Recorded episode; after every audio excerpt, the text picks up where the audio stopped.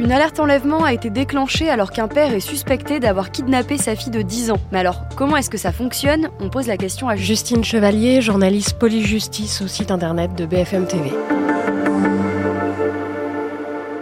L'idée, en fait, c'est de diffuser le plus largement possible une alerte avec la photo, les caractéristiques physiques, vestimentaires de l'enfant qui est porté disparu, mais aussi des potentiels ravisseurs. Et l'idée, donc, c'est que ça soit diffusé à la télévision, à la radio, sur les sites internet, sur les panneaux des autoroutes. Et euh, c'est d'aller euh, chercher le maximum d'informations auprès de la population pour tenter de localiser euh, l'enfant ou les ravisseurs. Les autorités, elles mettent en place un numéro qui est le 197 et adresse mail. Et est-ce qu'il y a des critères pour déclencher une alerte enlèvement? Oui, il y a quatre critères très précis. Il faut que la personne ait été enlevée. Par exemple, une personne disparue, même si la disparition est inquiétante, on ne peut pas déclencher une alerte enlèvement. L'alerte enlèvement, elle concerne également que les mineurs. Il faut que les enquêteurs craignent que les ravisseurs fassent du mal à l'enfant. Et enfin, il faut que le procureur qui déclenche l'alerte enlèvement ait des éléments en sa possession qui permettent de localiser l'enfant, donc sa photo, son nom, son prénom, euh, ses caractéristiques physique, comment il est habillé, et idem pour le ou les ravisseurs. Et est-ce que ça fonctionne, l'alerte enlèvement? Quel est le taux de réussite? Oui, en fait, justement, s'il y a des critères, c'est pour éviter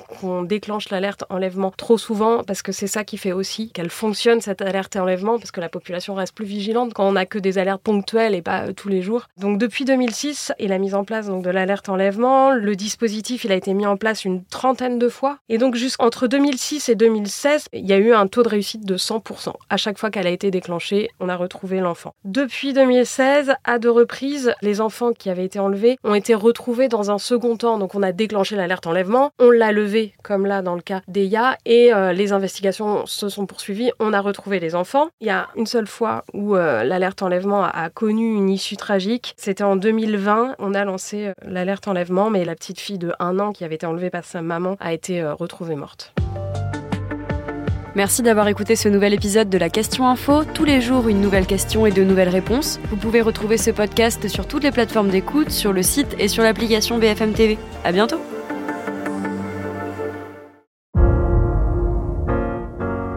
Vous avez aimé écouter la Question Info? Alors découvrez le titre à la une, le nouveau podcast quotidien de BFM TV.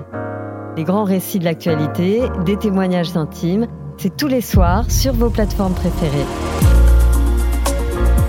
À bientôt